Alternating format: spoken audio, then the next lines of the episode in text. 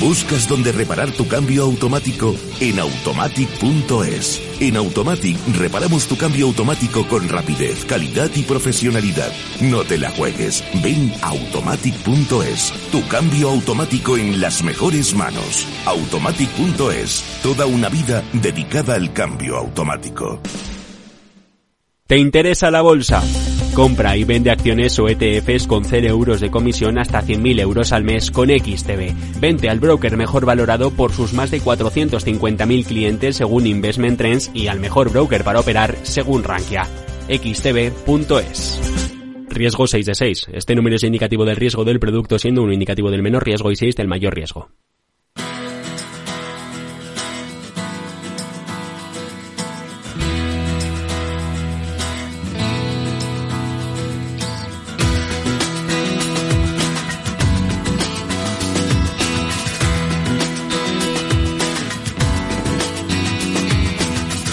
Después del trabajo, After Work, con Eduardo Castillo, Capital Radio.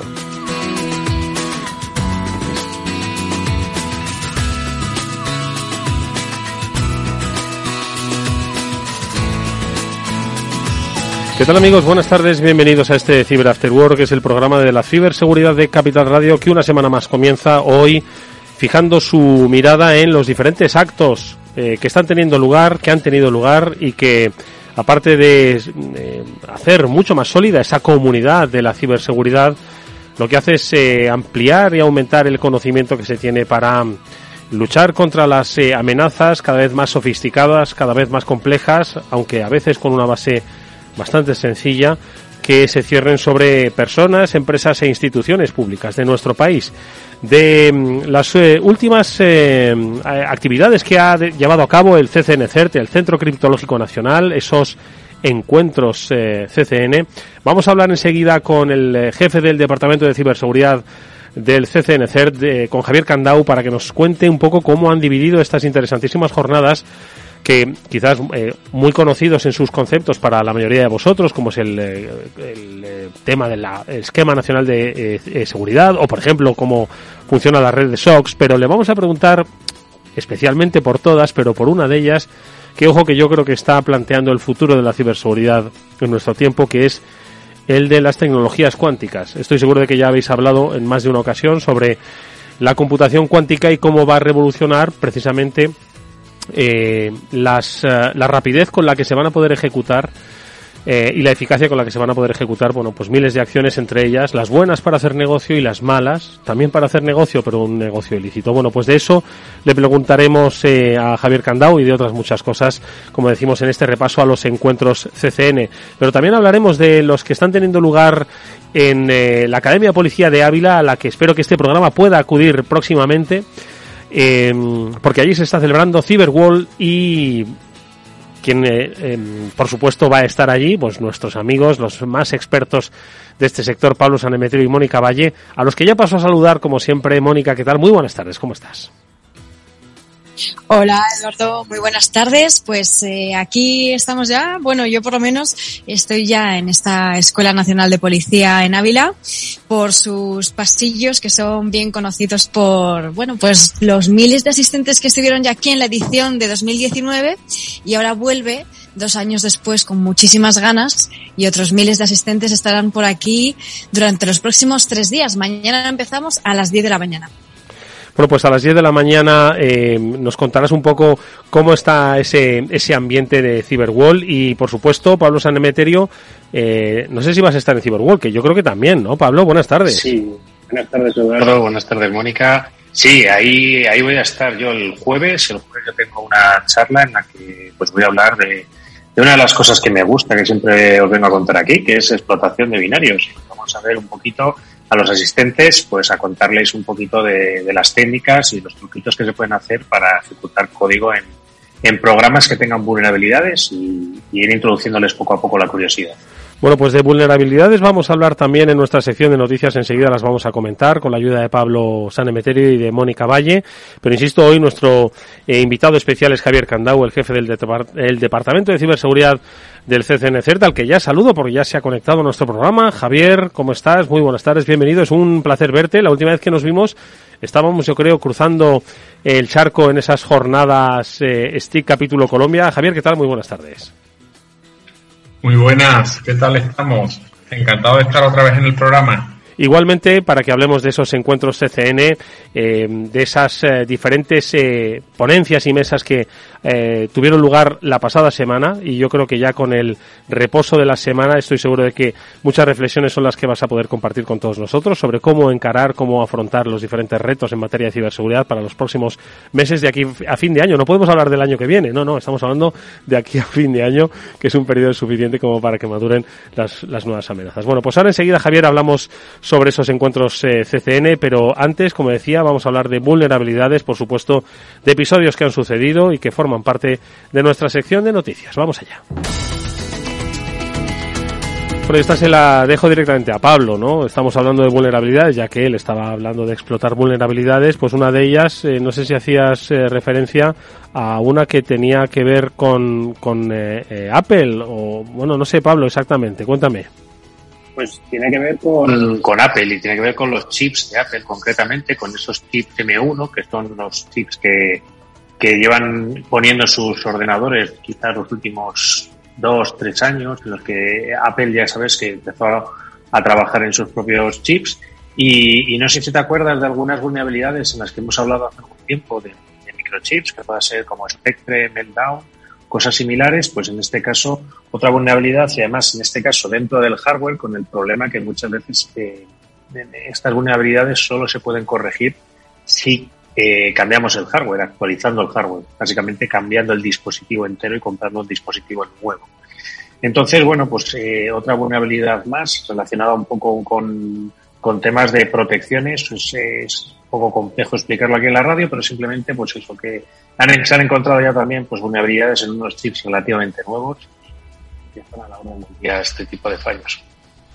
Oye, pues eh, de esta vulnerabilidad vamos a saltar a una, eh, a una amenaza que es la del ataque de denegación de servicio que es eh, yo creo que uno de los aspectos que más temen las compañías y en este caso Mónica lo ha sufrido una compañía que da servicios en la nube siempre lo hacemos siempre lo recordamos no las eh, con nuestros eh, amigos de, de, Netscope sobre cómo estamos cohabitando en la nube no la mayoría de los negocios es lo peor que te puede pasar Mónica qué es lo que le ha ocurrido en este caso a Cloudflare Sí, este es un ataque que es, bueno, muy peligroso, muy dañino, porque, como efectivamente el nombre dice, te deja sin servicio, no puedes funcionar, no puedes eh, proveer los servicios que en este caso provee Cloudberg, que es un proveedor de, de DNS. Y este martes, pues, dijo que había sufrido un ataque de denegación de servicio que bueno, que le había supuesto 26 millones de peticiones por segundo, un récord eh, en este sentido, convirtiéndose en el mayor ataque de denegación de servicio HTTPS detectado hasta la fecha. Y esto es mucho decir porque han sido muchos también este tipo de ataques los que se han ido detectando. La empresa ha dicho que este ataque se ha dirigido contra una web de uno de sus clientes que utilizaba un plan gratuito, porque esta empresa tiene planes gratuitos y planes de pago, y que, bueno, procedía de una, procedía de una red de bots de 5.000 dispositivos. Esto es algo interesante que mencionar porque cualquiera de nosotros como usuarios, nuestro ordenador más bien, podría formar parte de uno, de uno de estos bots, de una de estas botnets. Podría ser un bot de una de estas botnets y también es algo que debemos revisar si nuestro dispositivo, por ejemplo, actúa de una manera extraña, va muy lento, es algo que debemos ver eh, porque bueno, preferiblemente que nuestro dispositivo no forme parte de una, de una de estas redes. Pablo.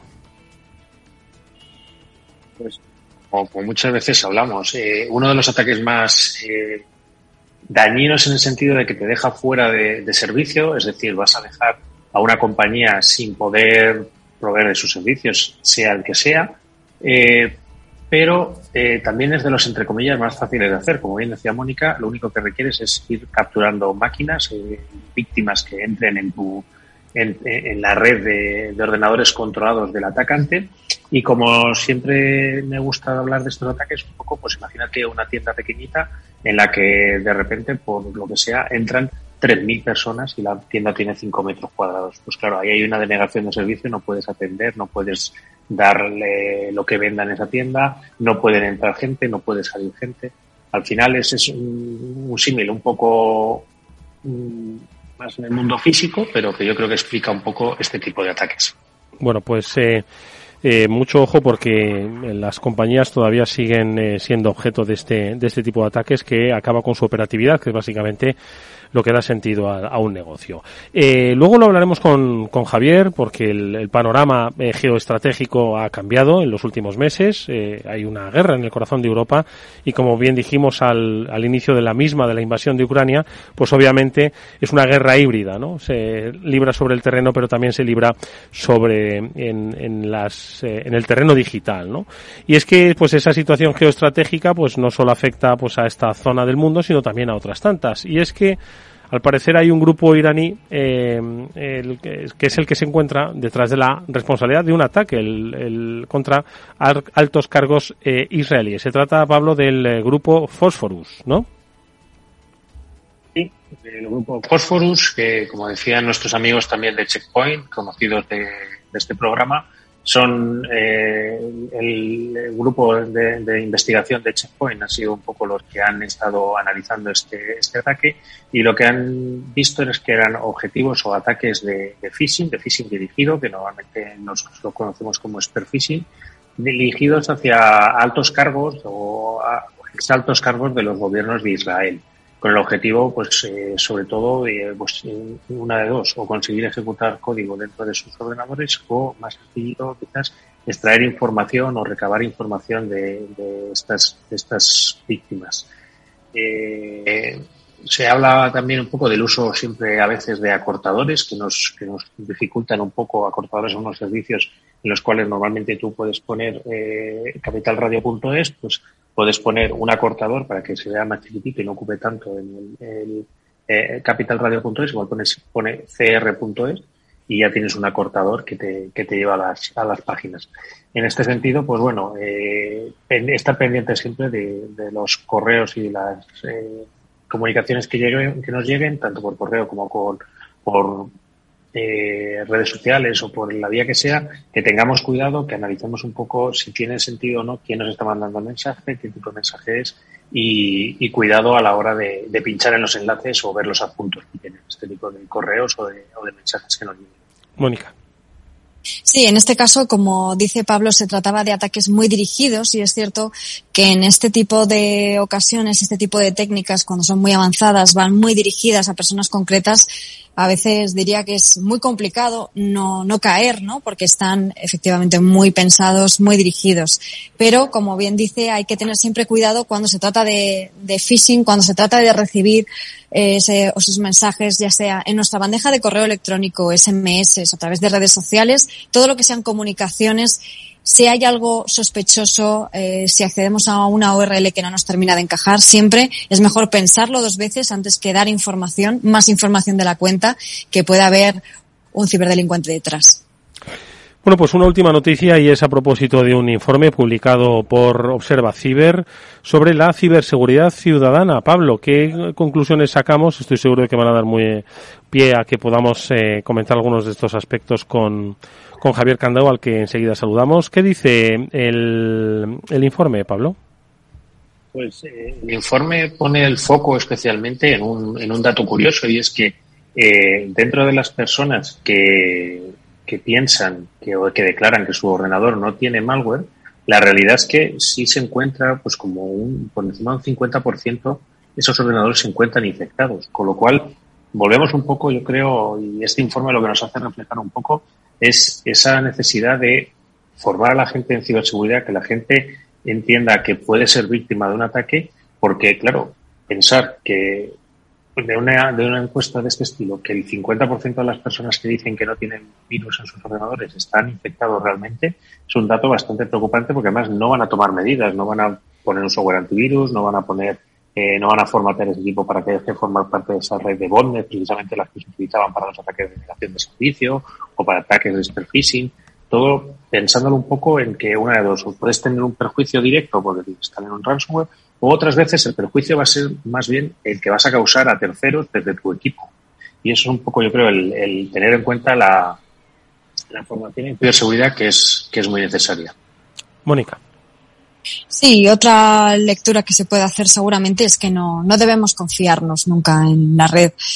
Em, no podemos pensar que lo sabemos todo, igual que siempre decimos que la seguridad al 100% no existe, pues eh, ya seamos empresas, instituciones, usuarios, independientemente de quiénes seamos, debemos estar siempre atentos, no bajar la guardia y no creer que lo sabemos todo porque en este campo, pues eh, para bien y para mal, cambia mucho cada día y no podemos pensar que somos inmunes a los ataques que además cada día también pueden ser diferentes. Bueno, pues son muchas todavía las cosas que nos quedan por aprender, por eso la comunidad se junta para precisar, desarrollar precisamente el conocimiento, compartirlo y hacer, eh, bueno, pues que la lucha contra el cibercrimen pues sea eh, compleja. No es una batalla que nunca va a terminar, es una batalla permanente, pero en la que eh, las diferentes acciones que se llevan a cabo, bueno, pues eh, son las que van a minimizar e impedir que nuestro estilo de vida, tanto como sociedad como sociedad económica, se vean afectados. De eso estoy seguro de que se habló y de muchas cosas más en estos encuentros CCN, que enseguida vamos a comentar ya con nuestro invitado, con Javier Candau, el jefe del Departamento de Ciberseguridad del Centro Criptológico Nacional.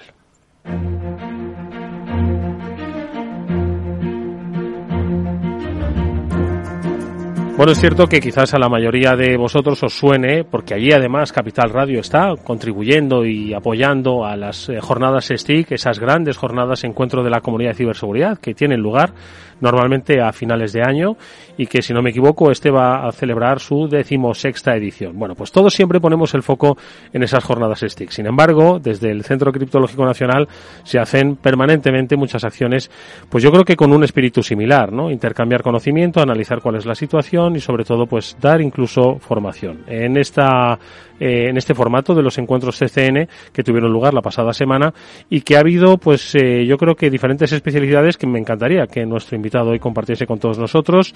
Javier, ¿qué tal? Buenas tardes, bienvenido de nuevo. Buenas tardes. Javier, eh, cuéntanos un poco, porque yo les estaba poniendo a los oyentes en la pista sobre las jornadas STIC, pero los encuentros CCN eh, son igualmente una cita obligada, ¿no?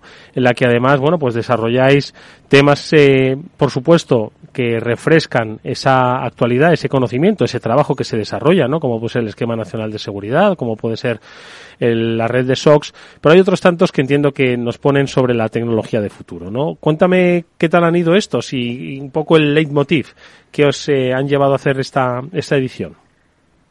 Bueno, pues buenas tardes. Eh, eh, la verdad que lo que se ha hecho este año por primera vez, teníamos unas jornadas muy dirigidas a nuestra comunidad y muy focalizadas en los distintos campos de prevención, detección y respuesta del CCN y lo que hemos hecho ha sido aglutinarlas todas en, en unos encuentros que los hemos organizado en la Fábrica Nacional de Moneda y Timbre, ¿no? Siempre eh, llevábamos ya más de cuatro años eh, impulsando la implantación del NS y esos encuentros del, del NS pues han sido el primer día de las jornadas muy centradas en la reciente publicación el 4 de mayo del Real Decreto 311 2022 que, que publica el nuevo esquema nacional de seguridad que tiene muchos cambios importantes respecto al NS 2010 y a su modificación de 2015, ¿no? Luego teníamos unas jornadas que quizás sean las más antiguas, que son las de nuestros sistemas de alerta temprana, ¿eh? nuestras, jornadas SAT. Es una jornada que llevaríamos como unos 12 años eh, celebrándolas solo para los organismos que tenían acceso a las tecnologías de detección, a nuestros sistemas de alerta, y bueno, pues el segundo día, en la primera parte de la mañana, estuvimos hablando pues de las, de las problemáticas que nos enfrentamos, los que tienen sistemas de alerta temprana de Internet o de control industrial o otras herramientas de detección que consumen los organismos como pueden ser microclaudia. Y sobre todo hablamos muchísimo, muchísimo de ciberinteligencia y de las nuevas funcionalidades de Reyes. Y en la segunda parte de la mañana, pues eh, le dimos continuidad al evento que hicimos en, en octubre para impulsar y para explicar mejor en qué consiste la Red Nacional de SOX y cómo vamos a implantar lo que llamamos el modelo federado. Y ya finalmente a esta jornada le hemos añadido una parte de investigación que son los encuentros sobre tecnologías cuánticas.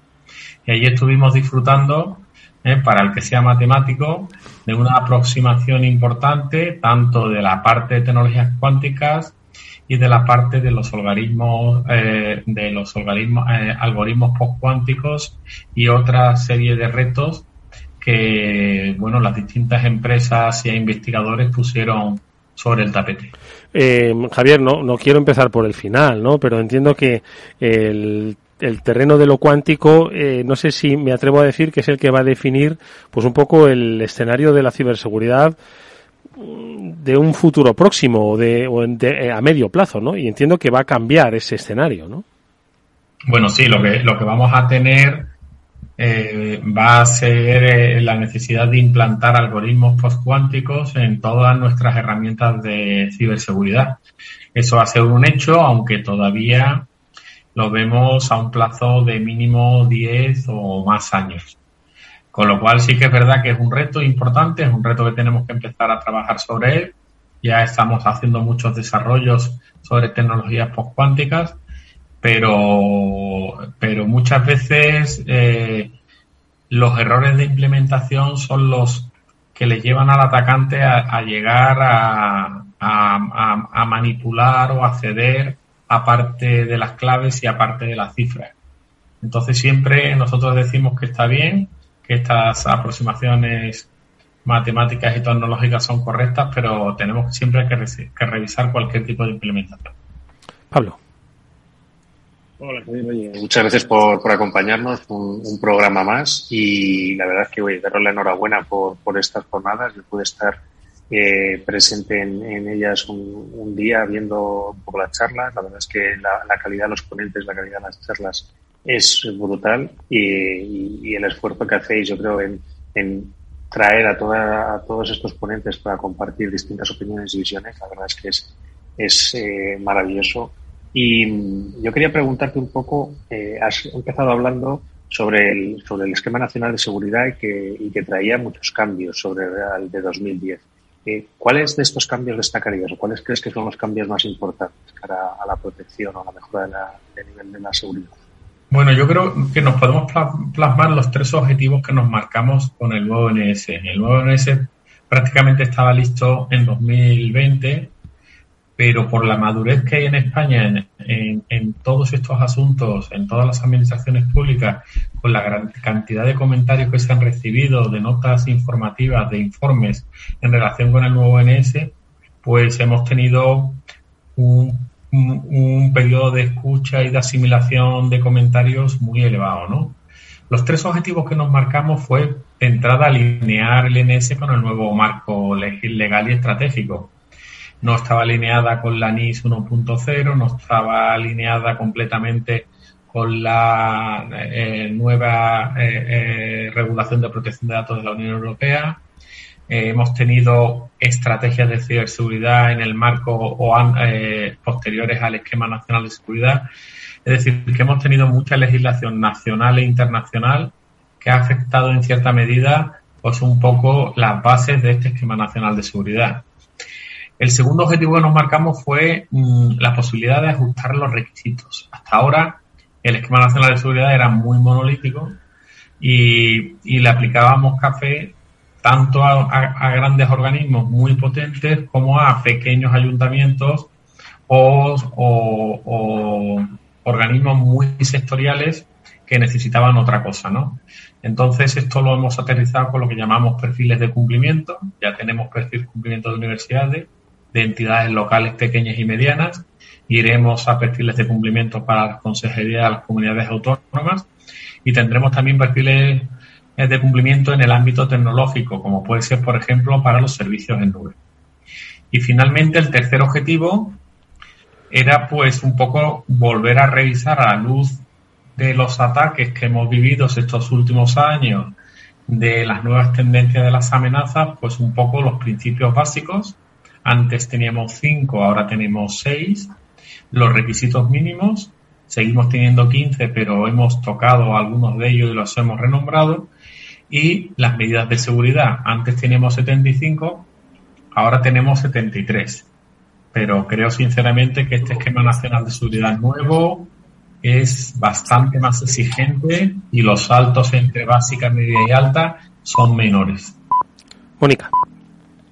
Hola, buenas tardes Javier y muchas gracias por estar de nuevo con nosotros y, acercarnos todo esto que es muy importante también para todos los usuarios y, los ciudadanos. Y como decías, eh, pues este nuevo esquema nacional de, seguridad eh, se ha hecho pues de alguna forma también más práctico, ¿no? Que, pueda ser abordado por todas las entidades que, que, decías, con esos perfiles de cumplimiento. Por ejemplo, las entidades locales, ¿no? Que hasta ahora a lo mejor algunas los tenían un poco más complicado por sus características concretas. Y en este sentido, eh, ¿cómo ves el nuevo enfoque del, del esquema y cómo va a mejorar también la ciberseguridad de la administración y de, y de estas entidades? Bueno, yo creo que el nuevo esquema con esta aproximación que estuvo explicando Pablo y luego Miguel Ángel Lubián sobre lo que llamamos microcens o, o, la certificación de entidades pequeñas, yo creo que va a ser un impulso a que estos ayuntamientos pequeños que le costaba muchísimo obtener una certificación del esquema nacional de seguridad, pues, pues se lo facilitemos bastante. Eh, estamos ya trabajando en, que, en las herramientas de soporte del Esquema Nacional de Seguridad, sobre todo en la herramienta INES, eh, que es el Informe Nacional del Estado de Seguridad, pero que ayuda mucho a los organismos a determinar eh, las medidas y a valorar un poquito lo que mejoran las medidas de seguridad que vayan implantando y su madurez en el cumplimiento del NS.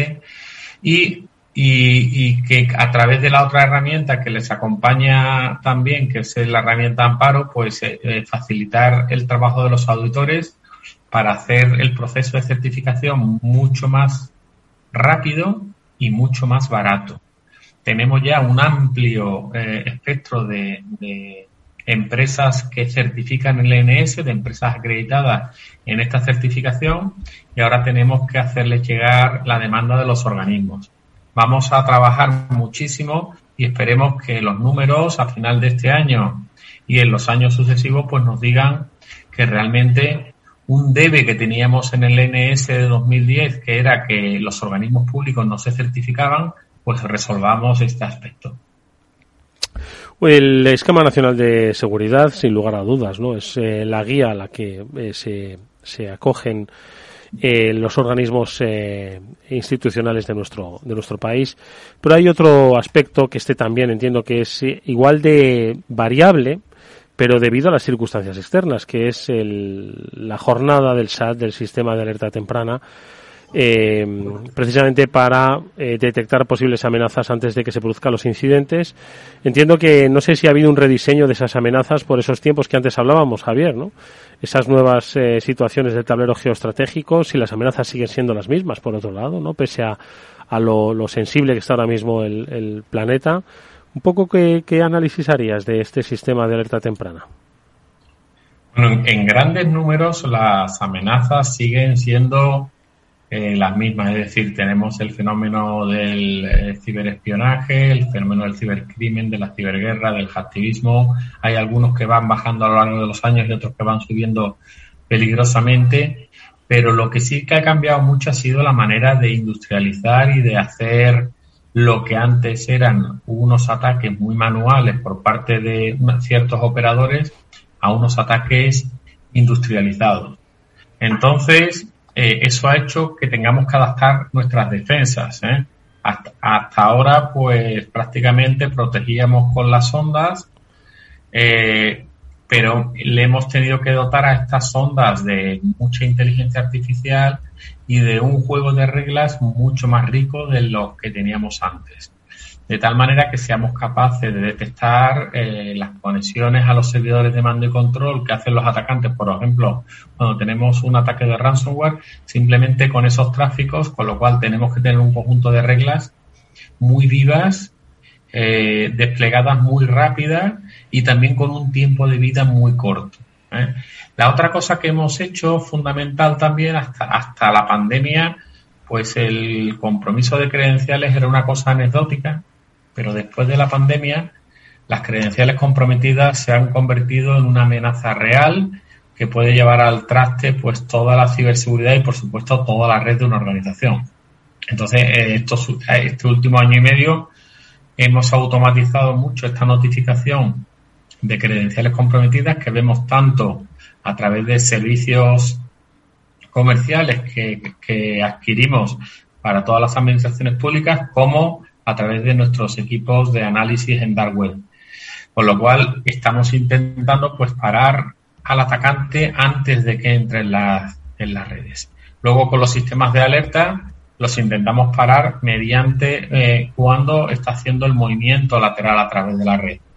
Y finalmente con la herramienta MicroClaudia pues lo intentamos parar en cuanto o cuando quiera detonar el, ransomware o también MicroClaudia pues sirve mucho para eh, eh, detectar este movimiento lateral.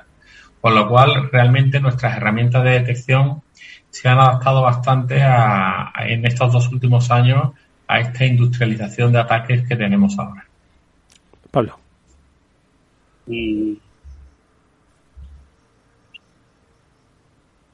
Me encanta siempre. Perdona, Pablo. Repite la pregunta porque no te hemos oído muy bien.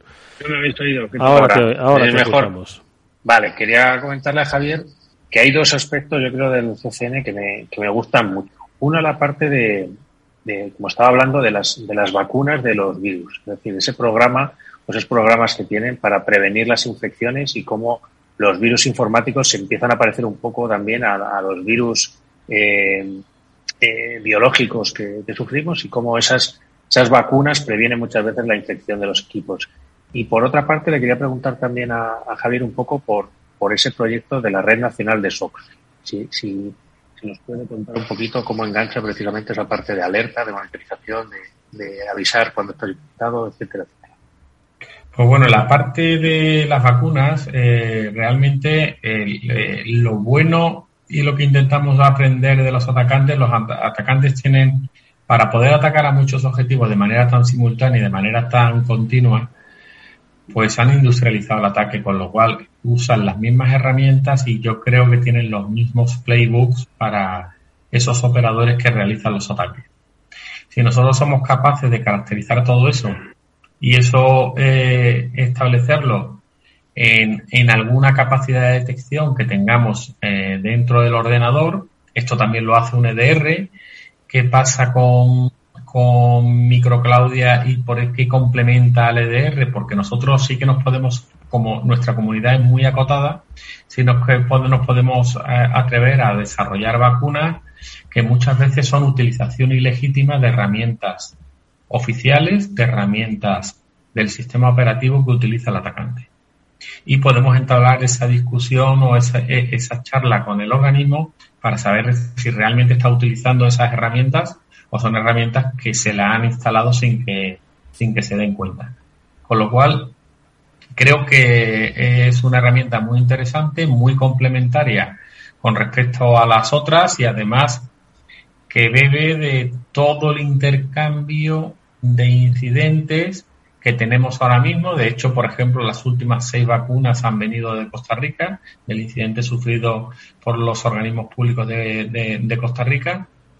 Eh, y, que, y, que, y que este intercambio, que tiene que ser un intercambio fluido y altruista, es el que queremos conseguir en la Red Nacional de SOX. ¿eh? Hasta ahora teníamos el grupo de CESIR.es. Este grupo, si bien es un grupo eh, donde estamos todos y para una alerta de emergencia nacional funciona bastante bien. Es un grupo que, por desgracia, o para nuestro gusto, se comparte, no comparte todo lo que quisiéramos. Entonces, el, el, el, paso o el siguiente nivel de calidad es crear esta red y establecer eh, SOCs que comparten mucho y SOCs que por distintas circunstancias no, comparten todo lo que nos gustaría, ¿no? Si conseguimos que esta red nacional de SOC funcione bien y a través de las plataformas tecnológicas, cada vez que detectemos un indicador de ataque, lo vamos a poder desplegar en todos los sitios de una manera muy rápida y así a ver si por fin somos tan rápidos como los atacantes o por lo menos igual de rápidos. Mónica. Hay otra, otro aspecto muy interesante, volviendo al, al esquema nacional de seguridad, Javier, que, bueno, hemos hablado y, muchas veces y cada vez más de esos problemas, eh, ataques que suceden en la, en la cadena de suministro, ¿no? O que derivan de proveedores. Y en este sentido, pues las empresas que provean eh, a partir de ahora soluciones o servicios a entidades públicas también van a estar obligadas a certificarse y a cumplir con este esquema. Eh, ¿Cuáles son, digamos, esas características que tienen que, cumplir? ¿Qué niveles de seguridad se les va a exigir para, para esto? Y, si crees que pues que va a revertir o que va a reducir esos efectos de bueno ataques de la cadena de, suministro que se producen cada vez más. Pues la verdad que para nosotros esa medida, ¿eh? que es la OP de Servicios Externos 3, OP X3, es muy importante y es novedosa. Eh, siendo novedosa, no es una medida que tenga la finura, la, el detalle técnico eh, que puedan tener eh, otras medidas, como puede ser, por ejemplo, la de servicios en nube. ¿qué, ¿Qué queremos conseguir con esta medida de protección de la cadena de suministro? Lo primero que queremos conseguir es poner sobre sobre el, tapete, poner en, en, en, una norma eh, oficial pues esta problemática de que tenemos una serie de proveedores externos que nos tienen que, dar una serie de servicios. Y aquí hay muchas dudas. ¿eh? ¿Cuándo paramos en esta cadena de suministro? ¿En el nivel 1, en el 2 o en el 3? Eh, eh, y, la, otra, y la otra duda es cuánto le exigimos según lo alejado que esté el proveedor de, nuestras redes corporativas, ¿no? Entonces, en un principio, pues se han, se han establecido unos requisitos básicos, como es analizar el impacto que puede tener en el sistema del proveedor un incidente, eh, establecer eh, medidas de contención a estos impactos y que el, proveedor lo, lo, manifieste por escrito. Y luego tenemos una serie de refuerzos que son, pues, que tenga planes de contingencia, que tenga sistemas de gestión de seguridad y que tenga, en el caso de proveedores de software, pues una relación detallada de todos los componentes software. Esto fue, esto fue una idea que no teníamos recogida en el esquema nacional de seguridad y que en la orden ejecutiva del presidente Biden tras el ataque a, la empresa colonial y que, que forzó a todas las administraciones públicas americanas pues a implantar ciberseguridad, pues este esta medida de ciberseguridad de registrar un poquito todos los componentes de software y que en algún momento estuvieran declarados, pues, pues lo vimos súper interesante y la hemos recogido eh, en esta medida. En fin, yo creo que esta medida va a requerir una instrucción técnica de seguridad o alguna guía CCNST de acompañamiento, pero ya está escrita en un documento oficial. Hmm. Oye, una última cosa, Javier, eh, si no me equivoco, eh, participaste de manera activa, no solo en la, en la propia organización como responsable del Departamento de Ciberseguridad, que eres de el Centro Criptológico Nacional, sino también eh, dando una charla, un poco del aspecto que ya por otro lado nos has comentado, ¿no? Pues estas circunstancias en las que ahora mismo nos desenvolvemos, pero que no parecen haber afectado especialmente. Estamos hablando, por ejemplo, de la guerra de Rusia, la guerra híbrida de la que hablábamos, ¿no? Un poco, pues no ha cambiado mucho el escenario, ¿no? Decías.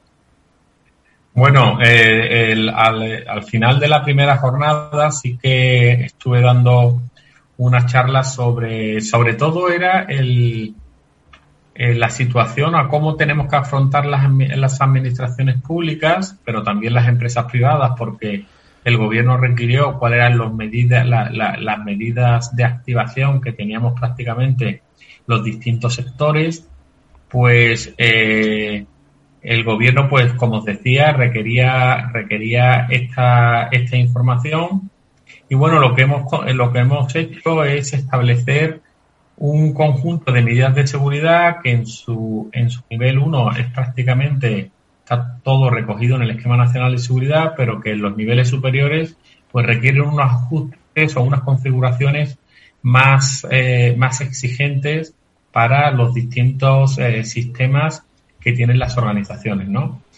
Eh, eh, para nosotros no nos pareció esta aproximación según niveles de alerta una aproximación muy interesante, la seguimos depurando, por ahora no es un documento público, es un documento que eh, tiene un carácter oficial, pero que, puede ser posteriormente utilizada como línea base para otras cosas. El, asunto es que lo que sí que, es importante y que destacamos aquí, que simplemente estableciendo este documento y haciendo los ejercicios necesarios podemos entrenar a las administraciones públicas en activar un poco el, nivel de sensibilidad ante ciberataques por parte de Administración General del Estado, entidades locales, comunidades autónomas, universidades o sector público institucional. Con lo cual, este ejercicio que, que, fue forzado, pues allá por desde el 20, no el 24 de febrero, que es cuando empezó, la invasión, sino mucho antes. Prácticamente estábamos alertados desde mediados de febrero hasta prácticamente mayo. Hemos tenido estos niveles de alerta pues activos y con las administraciones públicas pues eh, reportando sobre cualquier actividad anómala y sobre cualquier medida de seguridad que vayan mejorando con relación a este documento. Yo estoy seguro, Javier, que muchas personas que nos están escuchando y que trabajan en instituciones, en universidades, lo han percibido porque estoy seguro de que les salió la alerta en eh, sus correos, cosas que no ocurrían hasta entonces y se extremó la sensibilidad y yo creo que ha sido pues un acierto, ¿no? De alguna forma eh, hacer ver a las personas pues que los cambios que se producen, las alteraciones que se producen en, en este caso en el eh, panorama geoestratégico nos afectan por muy lejos que pueda parecer que está una guerra. Y yo creo que estas acciones de concienciación y de prevención, obviamente, yo creo que aumentan y mucho esa cultura de ciberseguridad tan necesaria que hemos reivindicado en este, en este programa y que así seguiremos haciéndolo. Bueno, pues no nos queda nada más que daros la enhorabuena nuevamente por ese encuentro, por esos encuentros CCN, por esos, eh, esas temáticas de actualización, de conocimiento y de, y de compartir, como decimos, pues esas, esas reflexiones y esos análisis. Y por supuesto que estaremos encantados de seguir eh, todas esas acciones del Centro Criptológico Nacional, que lo que hacen es, bueno, pues tejer esa red de seguridad en todas las instituciones públicas y obviamente las privadas que son las que trabajan con, con el sector público en nuestro país. Javier, muchísimas gracias por haber estado con nosotros. Te esperamos próximamente en el programa. Pues nada, muchas gracias y os emplazo a las 16 jornadas de STIC de CNC, que las celebraremos conjuntamente con el mando conjunto del ciberespacio y que serán el 29 y el 30 de noviembre y el 1 de diciembre. Estas jornadas ya sabéis que son de más amplio espectro, dirigidas a un público mayor que estas que estamos comentando. Y nada, que estáis todos invitados y nos encantará veros por allí. Oye, no sé, no, sé, Javier, si podemos adelantar ya un poco el componente. Hay que recordar que las decimoquintas eran esa ciberseguridad 360, el control del dato y, por supuesto, la identidad. No sé estas jornadas decimosextas si tiene ya un leitmotiv. ¿Nos lo puedes adelantar o nos esperamos? No, no todavía, lo dejamos para dentro de dos o tres, pero si te fijas en, las, en el lema de los encuentros, eh, todo va de un ciberescudo, que es lo que necesitamos aquí en España. Bueno, pues nos esperaremos, pero lo analizaremos, por supuesto que sí. Gracias, Javier. Hasta muy pronto. Un saludo, muchas gracias. Adiós.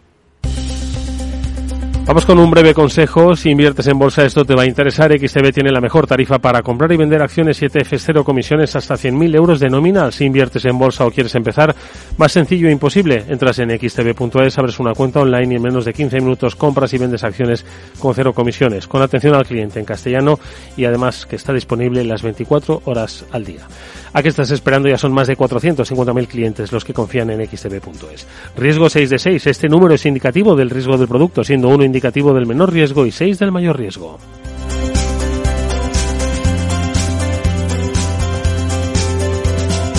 Eduardo Castillo en Capital Radio. After Work. Finanbest, ganadores del premio del diario Expansión a la cartera de fondos de inversión más rentable en 2021 en categoría conservadora. Finanbest, cinco estrellas Morningstar para nuestro plan de renta fija mixta. Finanbest, gestor automatizado líder en rentabilidad por tercer año consecutivo. Finanbest, tú ganas.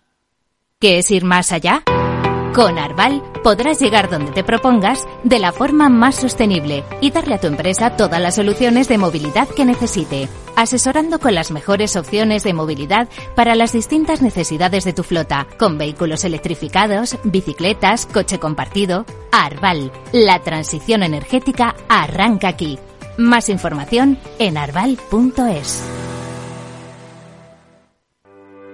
¿Necesitas saber el valor de tu empresa o una evaluación de su sostenibilidad? ¿Necesitas un informe reconocido, solvente y de calidad para negociar con eficacia una compra o venta? ¿Lo necesitas para acreditar su valor o sostenibilidad ante terceros? ST Sociedad de Tasación, entidad homologada por el Banco de España, es tu mejor opción. Visítanos en stvaloratuempresa.es o llámanos al 91 436 0205. After Work con Eduardo Castillo.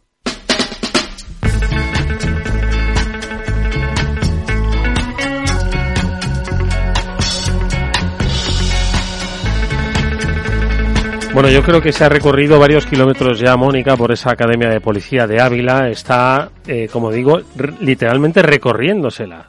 Eh, todos los guardias, eh, todos los policías con los que se cruza, se cuadran y saludan a Mónica preparada para dar comienzo a ese Cyberwall. No solo a mí, Edu, es que la verdad es que es una maravilla estar aquí.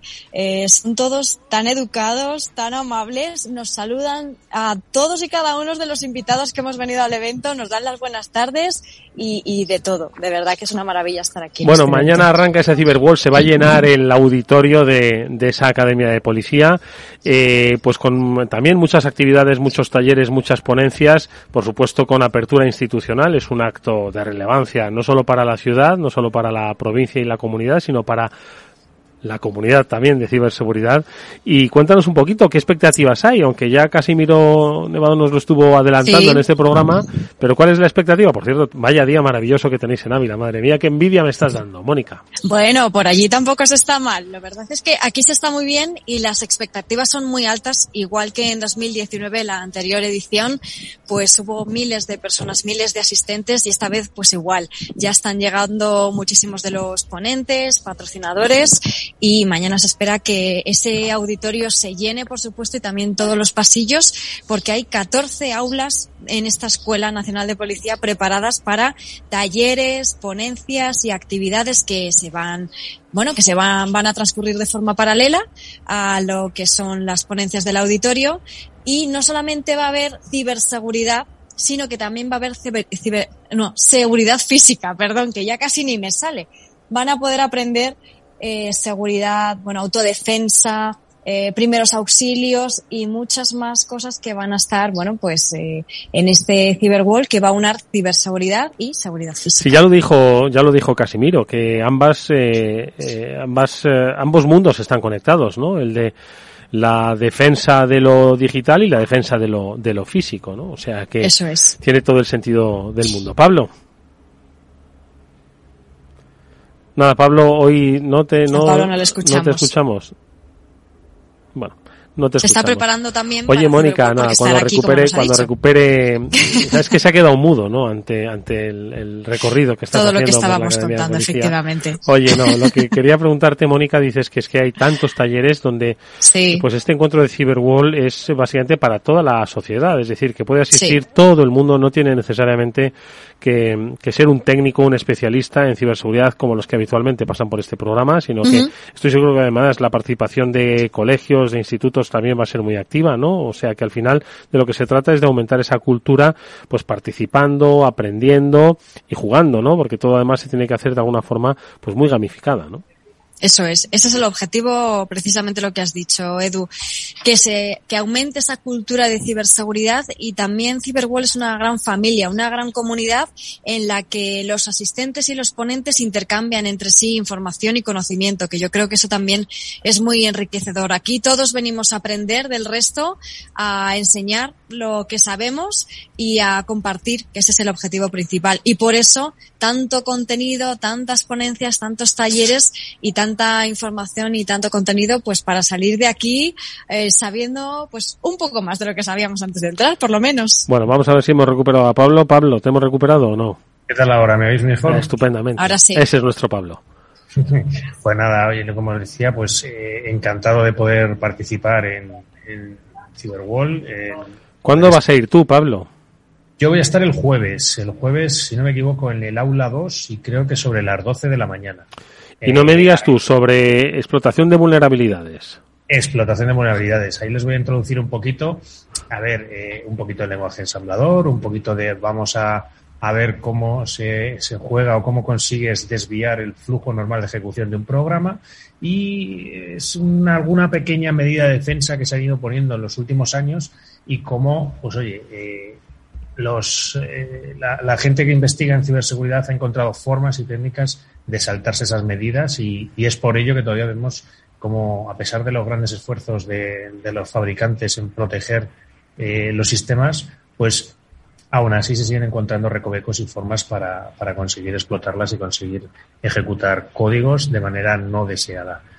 Y, y, nada, pues también con muchas ganas de pasar por allí, de, de, ver otras charlas y de aprender de otros muchos ponentes y asistentes que seguro que mucho nos, nos llevamos en, en, la mochila, como dice Mónica, y aunque sea un poquito de cultura de ciberseguridad que nos viene muy bien. Bueno, pues el próximo lunes, si os parece, una vez ya se hayan desarrollado esas jornadas de Cyberwall, volvemos a comentarlas, qué es lo que os habéis traído de ese encuentro en Ávila, eh, de esos conocimientos eh, adquiridos y, por supuesto, de esa, esa temperatura, ¿no? Ese ambiente que habéis notado, porque vais a estar rodeados de expertos de todos los ámbitos, no solo de fuerzas y cuerpos de seguridad del Estado, sino también del mundo de la academia, del mundo de la empresa, eh, del mundo de la empresa no necesariamente eh, dedicada al mundo de la ciberseguridad, pero sí que le compete el tema de la ciberseguridad. Así que os emplazo al próximo lunes, a este próximo Cyber After Work, para que nos contéis qué tal se ha desarrollado ese, ese Cyberwall, Moni. Nosotros te pedimos que en nuestro nombre saludes a todos los eh, amigos que forman parte de esa comunidad desde el, el, Cuerpo Nacional de Policía y, y, nada más que desearos pues toda la suerte del mundo en las diferentes acciones que vais a llevar a cabo, tanto Pablo como Mónica, ¿os parece? Pues muchísimas gracias y ahí estaremos el próximo lunes para contarlo. Pues venga, que así os irá de bien. Que un abrazo amigos y que nosotros nos vamos a despedir ya, que termina este Cyber After Work con la idea de volver mañana a las 19 horas en la sintonía de Capital Radio con el After Work habitual que hablará como siempre de economía. Pablo, Mónica, mucha suerte, muchas gracias, nos vemos pronto. Gracias. Y a Néstor Betancor que gestionó técnicamente el programa también nuestro agradecimiento como siempre por sus eh, delicadas formas en el control técnico. Gracias y hasta mañana. Adiós.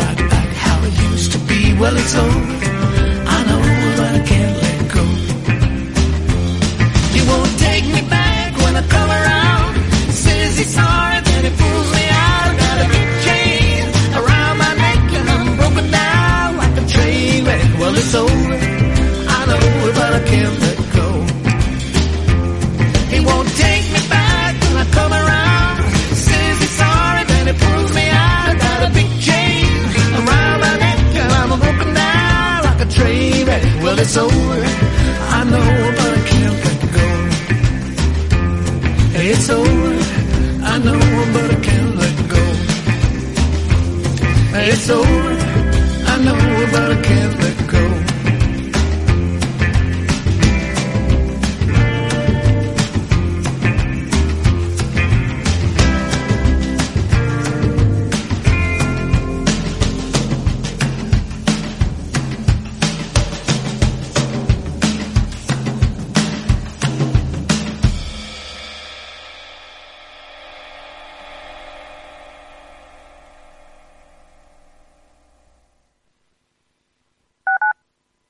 Capital Radio Madrid 103.2.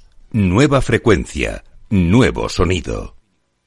¡Oh, hermoso viaje! Tras aquestas murallas, un castillo templario alzóse ante nuestra vista, donde cuenta la leyenda que Cisneros cautivo estuvo. Tío, ¿por qué hablas tan raro? Ni que hubieras viajado en el tiempo. Pues casi porque estuve en la Alcarria madrileña. Madrid rural es otro mundo, porque su patrimonio te transporta a otro siglo. Descubre un Madrid que no te esperas. Comunidad de Madrid. Venga de donde venga tu idea de negocio, en la Comunidad de Madrid te sentirás en casa.